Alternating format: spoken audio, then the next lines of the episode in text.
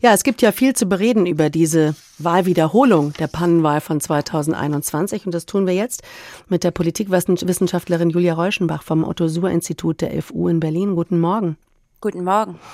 Berlin hat gewählt oder besser etwas über 63 Prozent der Berlinerinnen und Berliner hat das getan und der Gewinner des Abends ist die CDU.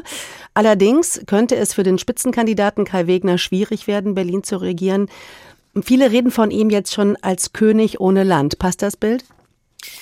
Ja, es ist ein Bild, das wir vor der Wahl schon gezeichnet haben und das sich jetzt auch nach einem wirklich spannenden Wahlabend doch zu bestätigen scheint. Denn wir sehen ja, dass es einen hauchdünnen Vorsprung gibt der SPD vor den Grünen nach dem vorläufigen amtlichen Endergebnis, also Platz zwei zu Platz drei.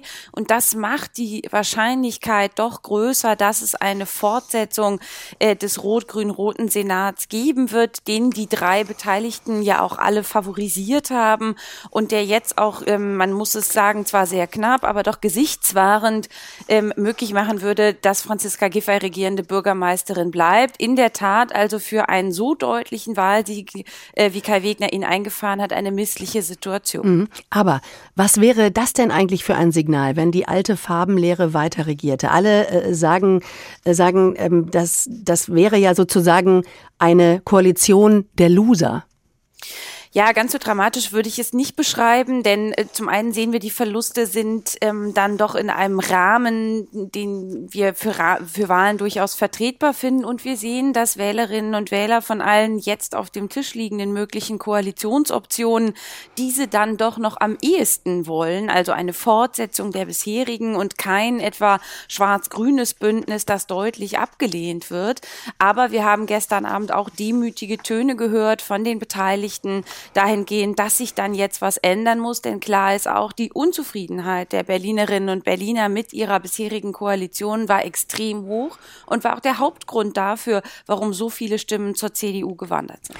Und Kai Wegner, der CDU-Spitzenkandidat, der gab sich gestern Abend ja auch sehr versöhnlich, so allumfassend, wollte alle Berlinerinnen und Berliner wieder ins Boot holen. Gemeinsam schaffen wir das. Aber trotzdem, jetzt mit dieser schwierigen Gemengelage, steht Berlin jetzt erstmal vor der tatsächlichen Zerreißprobe?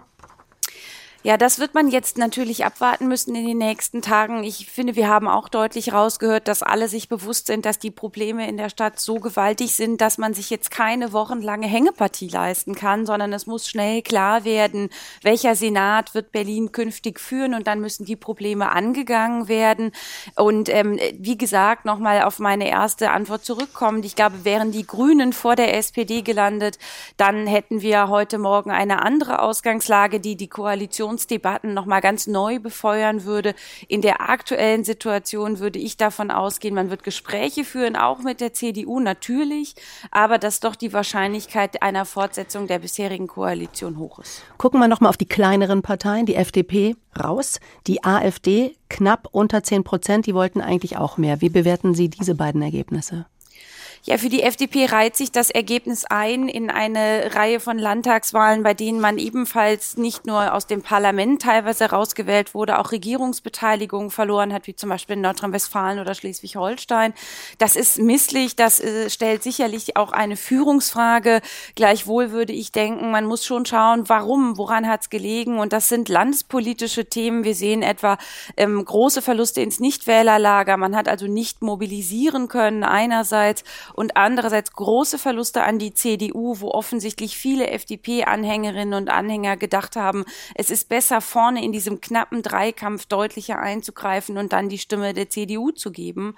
Und bei der AfD finde ich es eine wichtige Erkenntnis, als diese Berliner Wahlwiederholung beschlossen wurde, da haben wir diskutiert über Wut, Winter und heißen Herbst, ähm, also hatten große Sorge, dass diese Berlin-Wahl dann eine Wahl werden könnte unter den Vorzeichen der bundespolitischen Krisen rund um den Krieg Russlands gegen die Ukraine und dass das der AfD in die Hände spielen könnte. Das ist nicht passiert. Sie hat von dem Unmut über den rot-grün-roten Senat in Berlin nicht profitieren können.